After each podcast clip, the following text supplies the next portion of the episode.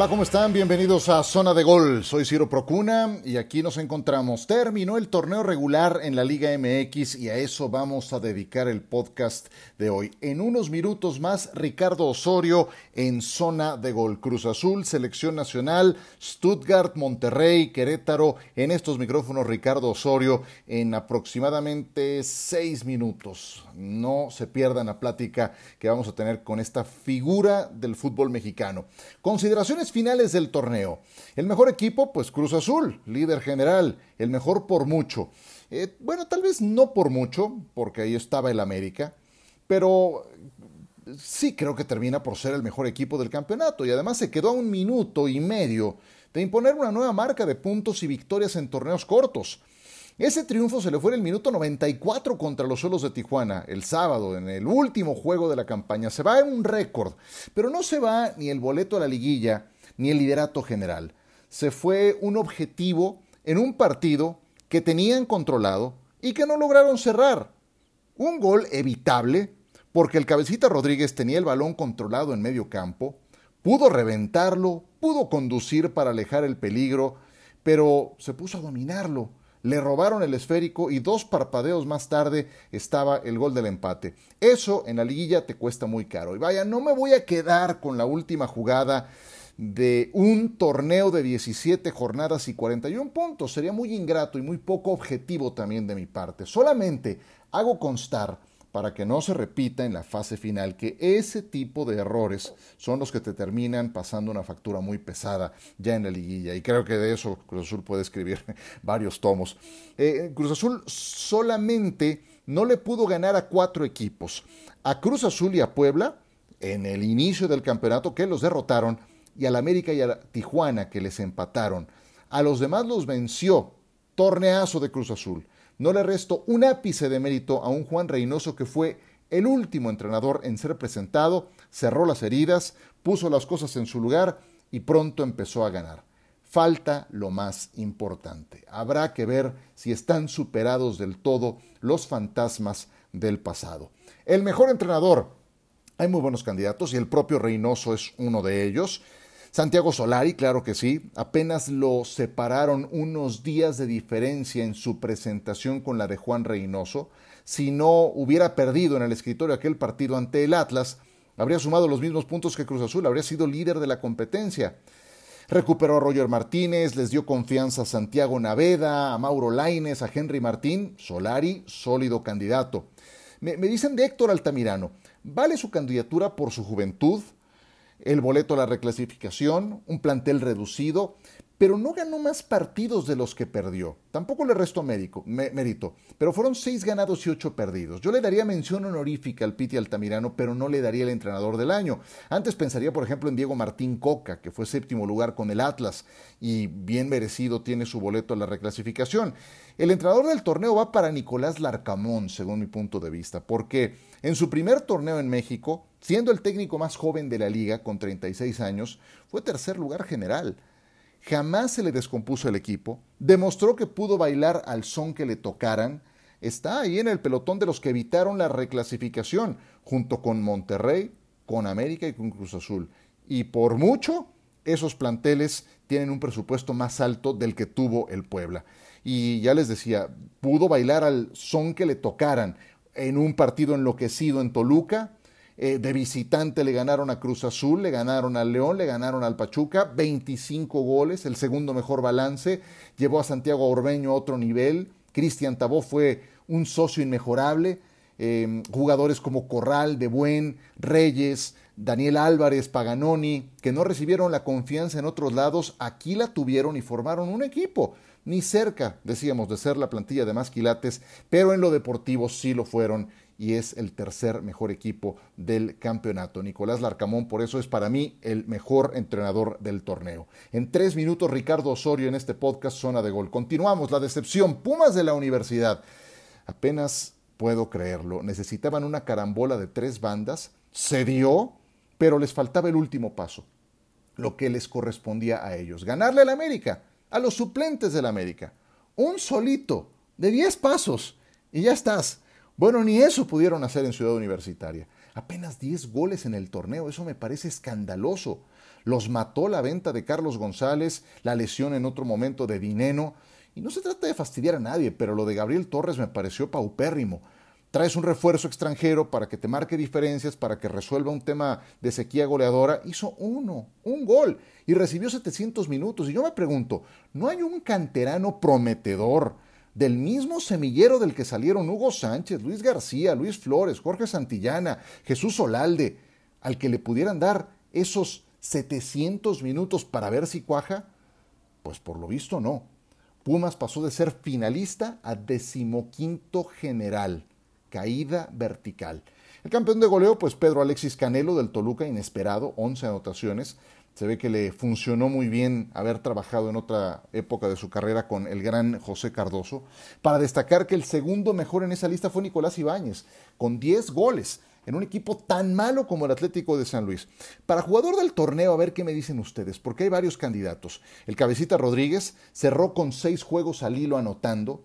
Pedro Aquino de febrero en adelante, muy bien, pero inició lesionado. De Monterrey me gustaron Funes Mori, me gustó Ponchito González, de Puebla, Santiago Ormeño, Santos Laguna. Tiene, ahí yo lo que creo que tiene Santos son revelaciones muy interesantes. Acevedo ya lo conocíamos, pero ha tenido un torneo de consolidación muy bueno en la portería. Santiago Muñoz, solo tiene 18 años Santiago Muñoz y tiene, unos, tiene una calidad. Eduardo Aguirre, 22 años, también mucha calidad. Pero para jugador del torneo, de aquí yo creo que sale la revelación. De jugador del torneo, yo mi voto se lo daba a Luis Romo. Anotó dos goles, asistió en cinco ocasiones, jugó varias posiciones, fue decisivo en la columna vertebral de Cruz Azul. Y bueno, estos son nombramientos de temporada regular. Falta en el caso de los que estarán involucrados que lo ratifiquen en la fase final, en la liguilla. Ya veremos, ya veremos cuáles son para ustedes los mejores jugadores el mejor técnico, la revelación, lo mismo que acabamos de discutir. ¿Cómo se va a jugar esta repesca? Que honestamente a mí no me gusta, ya lo he expuesto en otra ocasión, no quiero ser repetitivo, pero no me encanta a un partido. Atlas contra Tigres, Santos contra Gallos Blancos, León contra Toluca, Pachuga contra Chivas. Ya estaremos platicando de lo que dejen esos partidos. Breve pausa y platicamos en esta zona de gol con Ricardo Osorio, dos veces mundialista, presente en esta zona de gol. No se vayan.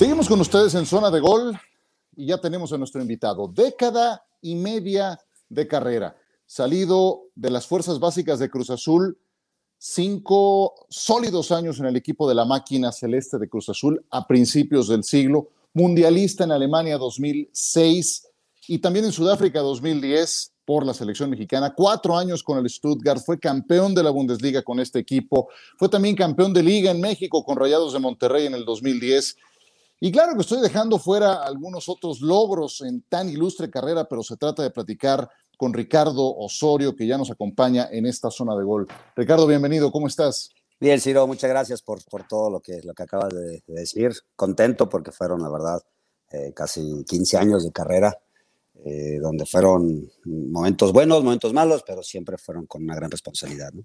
Seguro, seguro. Y ganaste también Copa Oro, eh, participaste en Copa América, estuviste en Copa Confederaciones, tal vez en la selección mexicana que mejor jugó, aquella que asistió a Alemania 2005. Eh, ¿Te faltó algo en tu carrera, Ricardo? Híjole, quizás ganar algo importante con la selección o ponerlo en, un lugar mejor. Eh, si es como tú lo has dicho, hemos, ganamos títulos. creo que el título más increíble que, que viví en mi vida fue el de Alemania por los primeros mexicanos jugar en, en, Alemania, eso, eso significa mucho para Pavel y para mí.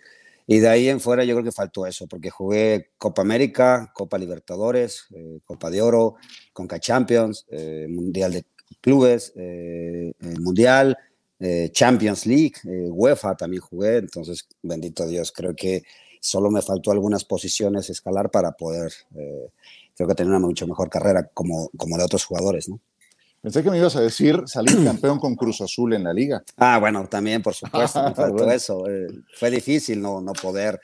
Eh, fueron cuatro años de, de, mucho, de mucha entrega, de mucho coraje, de querer salir, de querer salir. Desafortunadamente, creo que en el mejor momento donde estábamos con Romano, ahí este, el equipo no, sí anduvo bien, pero ya después no fue lo que hubiéramos querido, ¿no? ¿Dirías que ese torneo con, con Rubén fue en el que lo viste más próximo, en que pensaste que iba a ser y no fue? Así es, lo pensé y todo el equipo lo, estaba, pero trabajando todos los días y se veía, se veía la, actitud de todos. Desafortunadamente no, no fue lo que hubiéramos, hubiéramos querido. ¿Alcanzaste a coincidir con Juan Reynoso? Sí, claro, claro, me tocó en el último, en el último torneo de él, en Cruz Azul. Eh, fue el, cambio de generación. Imagínate, eh, se va eh, Juan Reynoso, se va este, Sergio Almaguer, eh, Carlos Barra, y ahí entra Aaron Galindo, tu servidor, y no me acuerdo quién de contención, si, Juan, eh, si este Don John, José Alberto Hernández. José Alberto, sí. Un, año antes había metido José Alberto Hernández. Entonces fue ese, cambio, pero la realidad es que me sorprendió el, tipo de persona. Le aprendí mucho, eh, se lo he dicho a él, no lo digo ahorita porque van con 41 puntos que, que hizo a la máquina, no lo digo de dientes para afuera, tuve la oportunidad de verlo cuando estaba en Puebla eh, y por eso lo que yo veo lo siento, ¿no? Eh, quizás si me has hecho esa entrevista hace, hace tiempo, hubieras dicho, oye, pues eso, ¿te imaginabas que, que esto hubiera pasado? Pues no, pero con Puebla hizo un gran trabajo. Oye, y lo que conociste de Juan de primera mano y lo que hoy ves de su trabajo traducido en esta etapa de entrenador, ¿te hace sentido? ¿Coincide? ¿Qué es lo que ves? Es joven, es un entrenador joven, pero creo que va paso a paso. Creo que le llegó la oportunidad muy rápido para la máquina creo que lo ha hecho bastante bien. No es como el típico entrenador que llega y dice, yo quiero jugar una línea de cinco, ser un equipo explosivo, ser un, equipo descarado.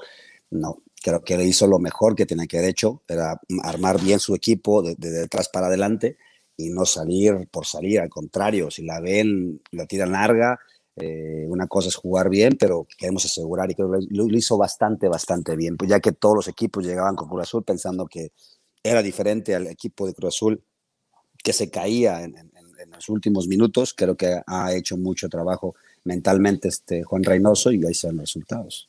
Ricardo Osorio en zona de gol, dos veces mundialista, salido de Cruz Azul. ¿Qué te gusta y qué no te gusta de este equipo de la máquina que se enfila a la fase final como líder de la competencia? No es que no me guste, eh, eh, me encanta este Cruz Azul y no nada más lleva un torneo, lleva varios torneos que está trabajando muy bien. Con Siboldi también lo hizo bastante bien. Nada más que me preocupa los últimos minutos. eso es lo que, me, lo que no me deja tranquilo. O sea, si, si fuera puntos, pues hubiera salido campeón muchas veces. Eh, pero no, este, método de, la liguilla, esta, esta forma de, jugar en el fútbol mexicano de, ocho equipos, hoy, hoy son doce, ¿no? que es un descaro, ¿no? que los dos equipos entren y que jueguen tantos en repechaje y cuatro directos. Para mí es una estupidez muy grande. Eh, pero pero sí los momentos difíciles, los últimos minutos, creo que eso es lo que me gustaría que Cruz Azul se alejara de esos fantasmas y que era, de aquí somos, ¿no? Corona, eh, el, eh, Catita, todos ellos que se enchufen para decir, aquí somos nosotros la defensa, somos el portero y aquí nadie va a pasar. Eso me encantaría. Oye, Ricardo, ¿hay alguna explicación para los 23 años y medio que lleva Cruz Azul sin un título? Yo te puedo hablar de los cuatro años que estuve, ¿no? O quizás porque me toca el, campeonato del 97 cuando yo estaba en, en básicas y vea un, a un este, Hermosillo, a un Benjamín Galindo, ¿no? Castañeda, Sixtos, Palencia, Johan, Omar, todos ellos, y, Piñeiro, por ejemplo, eh, creo que estaba Piñeiro, si no me recuerdo, y eran jugadores eh, eh, importantes, jugadores buenos, jugadores que digo, no, Piñeiro no estaba, creo que estaba este... Adomaitis. Sosa, Sosa, Adomaitis, si no mal recuerdo. Un equipo muy experimentado. Eh, y creo que los, esos cuatro años que yo estuve, ya después del campeonato, cuatro años eh, que estuve del 2002 al 2006, no pudimos eh, concretar algo. Y no eran fantasmas, no era mucho menos eso, porque imagínate, del 97 al 2006 fueron nueve años, ¿te gusta? ¿No? Pero del 97, 98, 2009, 2000, cinco años después de que yo, de que yo debuté, este, no, no logramos nada, por más que metíamos, por más corría, corríamos, llegó la famosísima Libertadores en el 2001, eh, que no se pudo concretar, que no se pudo cerrar esa gran copa, eh, y después debutamos los demás, ¿no? Por una crisis que hubo en Cruz Azul, el, mentado este de los eh, recesión de contratos, fue una, una etapa difícil para muchos jugadores, para nosotros la gran oportunidad de trascender, pero en esos cuatro años no pudimos descifrar cómo poder sacar a Cruz Azul adelante, ¿no? Ya después eh, años después veía las, frustraciones que tenían de decir, oye, en último minuto, último minuto, eh, César Villaluz le pegan contra Toluca, se acaba el, el, partido para Cruz Azul, le gana Toluca. Creo que fueron muchas finales tristemente eh, mal perdidas. Conclusión, no hay una explicación, ¿estás de acuerdo? La, conclusión es de que yo creo que también necesitan un poco de suerte, porque hacen grandes torneos y, se le afrontó un Gran América, pero creo que les hace falta Cruz Azul jugadores de experiencia, jugadores de selección, jugadores que tengan ese peso como en el 97. Mm. Esa era la explicación que quería dar a entender, o sea, el, el, el, el, decir, oye, pues voy a, a traer, no voy a traer promesas, voy a traer jugadores hechos. Monterrey hizo eso. Monterrey agarró y dijo, voy a traer a, Chupete, bueno, que traía de Colo Colo, después se fue a Europa, regresó acá, después trajeron a Chelito, me trajeron a mí, me trajeron a otros jugadores de experiencia que ocupaban más el equipo. Tigres hizo lo mismo, agarró y dijo, oye, hay un tal Guiñac, tráetelo. Oye, está el Cido, juegas de central, no me importa, ¿qué juegas de contención? Ah, vente. Eh, Pizarro, vino Nahuel, jugadores importantes. Entonces yo creo que sí les hace falta jugadores de experiencia a la máquina para que salgan adelante, para que pongan un orden. Si son jóvenes, hey, tranquilos, aquí no hay nervios. Aquí la pelota, decían, decía, decíamos siempre, la, suerte de campeón, ¿no? Eh, o el tira a la larga, saque si se quiere ganar. ¿Por qué? Porque son esas experiencias que te da la vida. Dice, hey, tranquilo, no pasa nada, vamos a, vamos a ordenarnos, vamos a hacer esto. Y creo que eso le falta mucho a Cruz Azul. Ya que hablas de Monterrey, que es el equipo que te trae de regreso a México después de los cuatro años que estuviste exitosamente en Alemania, pues resulta que también conoces muy bien al actual técnico de Rayados, a Javier Aguirre. ¿Cómo es el Vasco de puertas hacia adentro? Eh, como sus entrevistas, es así, es, no hay otras, es así de que eh, mentar así es la. No sé me explico. Es, así el Vasco Aguirre. Es, un personaje. Es, lo primero también que me viene a la mente. Sí. Es, es que es eso. O sea, eh, te has dado cuenta cuando habló de Cuauhtémoc Blanco, sí, es que es esto, lo otro, canijo. Pero te aprieta, ¿no? pero sí, pero es que es eso, es lo que quizás ocupa Rayado, ocupa un, entrenador con carácter que dice, aquí la disciplina, ¿no? De que caritas, de nada. Aquí se va a hacer el que va a jugar, el que va a jugar el que mejor esté. Entonces, con, con este Vasco que tenemos hoy en día, aparte lleva un torneo, calificó como, como cuarto lugar, si no mal recuerdo. lo hizo bien, bastante, bastante bien. Creo que, que es poco a poco, creo que, que hizo una buena elección eh, en Monterrey. Ahora, no, acuérdate que ya no es el mismo Rayados que el de ahora. Antes quizás había eh, más calidad que, hoy en día, como que no sé si te has cuenta, Ciro, que, que la liga ha cambiado totalmente desde jugadores, eh, los veo menos completos que antes. Eh, el fútbol quizás desde que me retiré ha sido el mismo en cuestión de rapidez, no ha cambiado mucho, pero no hay jugadores con ese talento, un Cuauhtémoc Blanco, mm. un, un, Ciña, eh, un, un Zambuesa que ya está de, ya de salida prácticamente, no hay. O sea, eso es lo que me, me, me, deja como inquieto. Y laterales, esos laterales que es de, de, de correr, con una línea de cuatro, esos, un Salcido que era pásame, la vas a ver muy difícil, ¿no? Eh, jugadores como Rafa Márquez, un central que con los ojos cerrados se ponía un pase de 30 metros, no los hay en el fútbol mexicano, ha cambiado mucho. Oye, ¿y eso aplica si te pongo en la incómoda posición de que escojas a uno entre el Chupete Suazo y Funes Mori, que está a punto de batir el récord del Chupete? No, Chupete, mira que quiero mucho a Funes Mori, pero Chupete Incluso Funes Mori, si le haces la pregunta, él te va a decir. O sea, iguales son diferentes posiciones, porque Chupete era un 9, él era más un 10, un creativo. Entonces creo que Funes Mori en, poste para mí es de lo mejor que ha venido a México.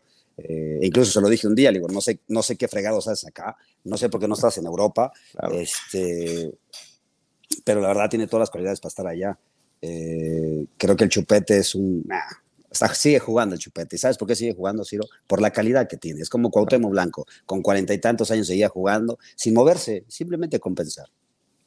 Dime algo que poca gente sepa del Chupete Suazo.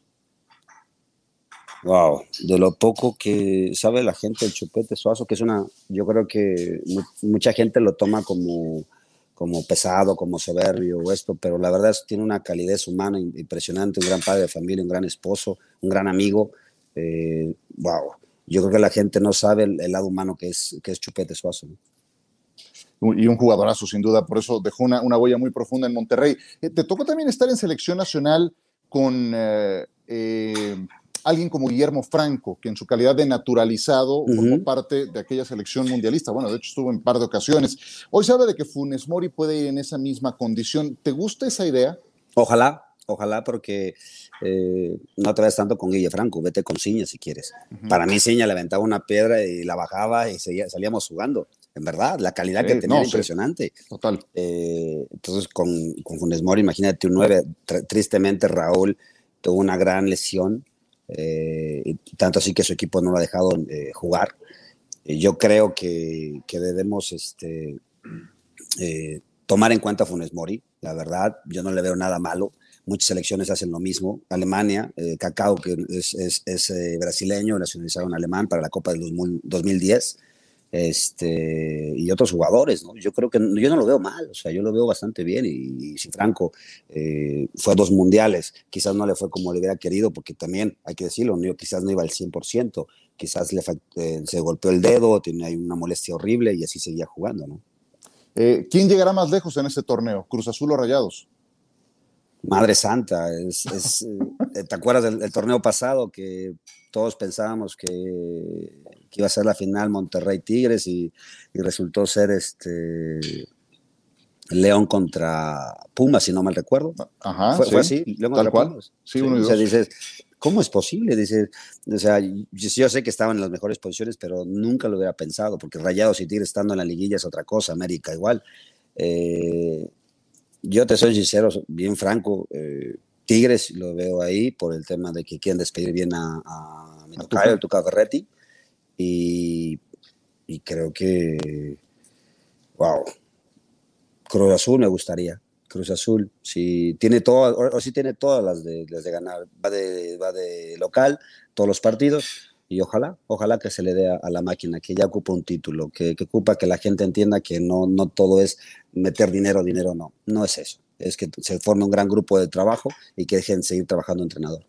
Te tengo cinco preguntas tipo ráfaga de penal para cerrar, pero antes te quiero hacer otro par que tiene que ver con tu paso por el Stuttgart. Ya mencionas que fue el título más importante que lograste. Eh, Cuéntame el momento más complicado de tu estancia en Alemania y qué tan importante para superarlo fue que estuvieras con Pavel Pardo eh, paralelamente en ese proceso. Pues yo creo que no fue en el momento cuando estaba Pavel Pardo. Eh, yo creo que fue más adelante, porque yo me adapté inmediatamente a la Bundesliga tanto así que nos quedamos como titulares desde el principio. Por ahí las, lesiones que yo tenía eran un pues, poco más complicadas. Yo tenía un desgaste más, más grande que, que, Pavel quizás, porque él jugaba más de contención, yo jugaba más de lateral. Y di vuelta, y di vuelta, olvídate la presión que teníamos. Y siempre ser el 100% mejor que el alemán es muy complicado, pero bueno, ese era como que todos los días. Y los dos nos apoyamos mucho. El tema fue el siguiente, lo más difícil fue en el 2009. Llego, me operan de la vesícula y y de repente eh, llega el presidente, el director deportivo, llega el manager, llega el entrenador y este, me dice, oye Osorio, eh, ¿cómo estás? Digo, no, pues bien, eh, ya listo para renovar tu contrato por tres años más. digo, ¿en verdad? ¿En verdad? Le digo, sí, tú eres de aquí, te vas a quedar acá. No, muchas gracias. No lloré porque la verdad fue, no sé, aguanté, pero digo, gracias, en verdad, no saben cuánto se lo agradezco, porque cuando se fue Pavel, haz de cuenta que mejoré muchísimo, o sea, fue increíble, eh, ponía pases de gol y era el líder del equipo, ya bien, muy, muy bien, muy sentado. Este, y de repente, en el 2000, Pavel se va en el 2000, eh, diciembre de 2009, eh, no, 2008, perdóname, 2006, 2007, sí, 2008 creo que se va. 2008, creo que diciembre 2008 se va, si no mal recuerdo, y me quedo yo 2009, y en agosto tengo que me operan, mayo más o menos me operan de la vesícula, y me dice, y ya después pues, vete de vacaciones y regresas. Digo, sí, está bien, regreso de vacaciones, y me dicen, eh, regreso y hay dos jugadores en mi posición. Y, llego yo y le digo, oye, y ya no, ya, no estaba con los titulares, estaba, venían los partidos y yo en la tribuna. Le digo, y le digo, me acerco al entrenador, le digo, perdón, entrenador, eh, Usted sabe que nunca me ha gustado preguntar, es su decisión, pero no entiendo por qué soy la tercera opción. No, pues si quieres, si no, pues está la puerta, pues irte a otro equipo. Y wow, o sea, así, en un mes, ¿eh? me fui de vacaciones, fue dolorosísimo para mí. Eh, era, era de que yo jugaba mucho mejor que los otros ahí, no por arrogancia, sino porque todos mis amigos decían, no sé qué, por qué no juegas eso, no entiendo al entrenador, entrenas muy bien, estás al 100%, vas a la selección. Digo, yo tampoco. Entonces fue un momento muy difícil de mi vida, eh, de que un día me digan, oye, eh, juegas, juego el penúltimo partido, juego, Y un partidazo y me dice, me, le digo al Costa que le digo, oye, mi ropa, por favor. Y me dice el entrenador, no, ya, cambio, Bexel. Digo, ¿cómo? Sí, cambio. Pero, no, no, ya, ya, cambio. Imagínate, y ya agarro y me, me baño, olvídate, me fue muy mal, me puse muy mal, triste, lloré, esto lo quieras, este, tiene un garrafón de agua, es un tambo de agua fría, digo, no puede ser posible, digo, yo solamente quiero trabajar, yo no quiero nada más, más que eso. Y eso fue muy doloroso, un año muy complicado en mi carrera, desde el 2009 que llegué, en, agosto, junio, agosto que llegué de regreso al Stuttgart, fue un año muy, muy difícil, creo que fue el, año más complicado de mi carrera. Vaya, pues eh, mira, y poco después regresas a México y te coronas con Monterrey, entonces eh, siempre revanchas en el fútbol, bien lo dices, ¿no? Qué maravilla. sí, sí. Te haría, unas preguntas más, Ricardo, de, respuesta en un enunciado eh, para terminar esta entrevista que te agradezco mucho, Ricardo Osorio en zona de gol. No, tómate tu tiempo, si no tengo broncas. Perfecto, muchas gracias.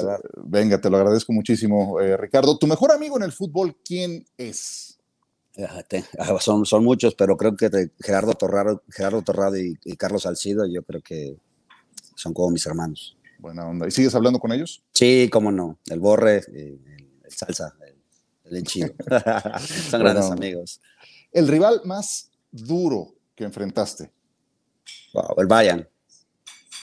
Como, Bayern como, equipo. Y como, como futbolista. Wow, solamente el, pues no sé, yo creo que cuando jugabas contra Messi o jugabas contra eh, jugadores. Eh, Ronaldinho. Ronaldinho, jugabas contra Bayern, pues decía Bayern porque pues, tenías toda la selección alemana y aparte tenías a Ribery y tienes otros jugadores, ¿no? ¿El Bayern actual es más temible que el que te tocó enfrentar?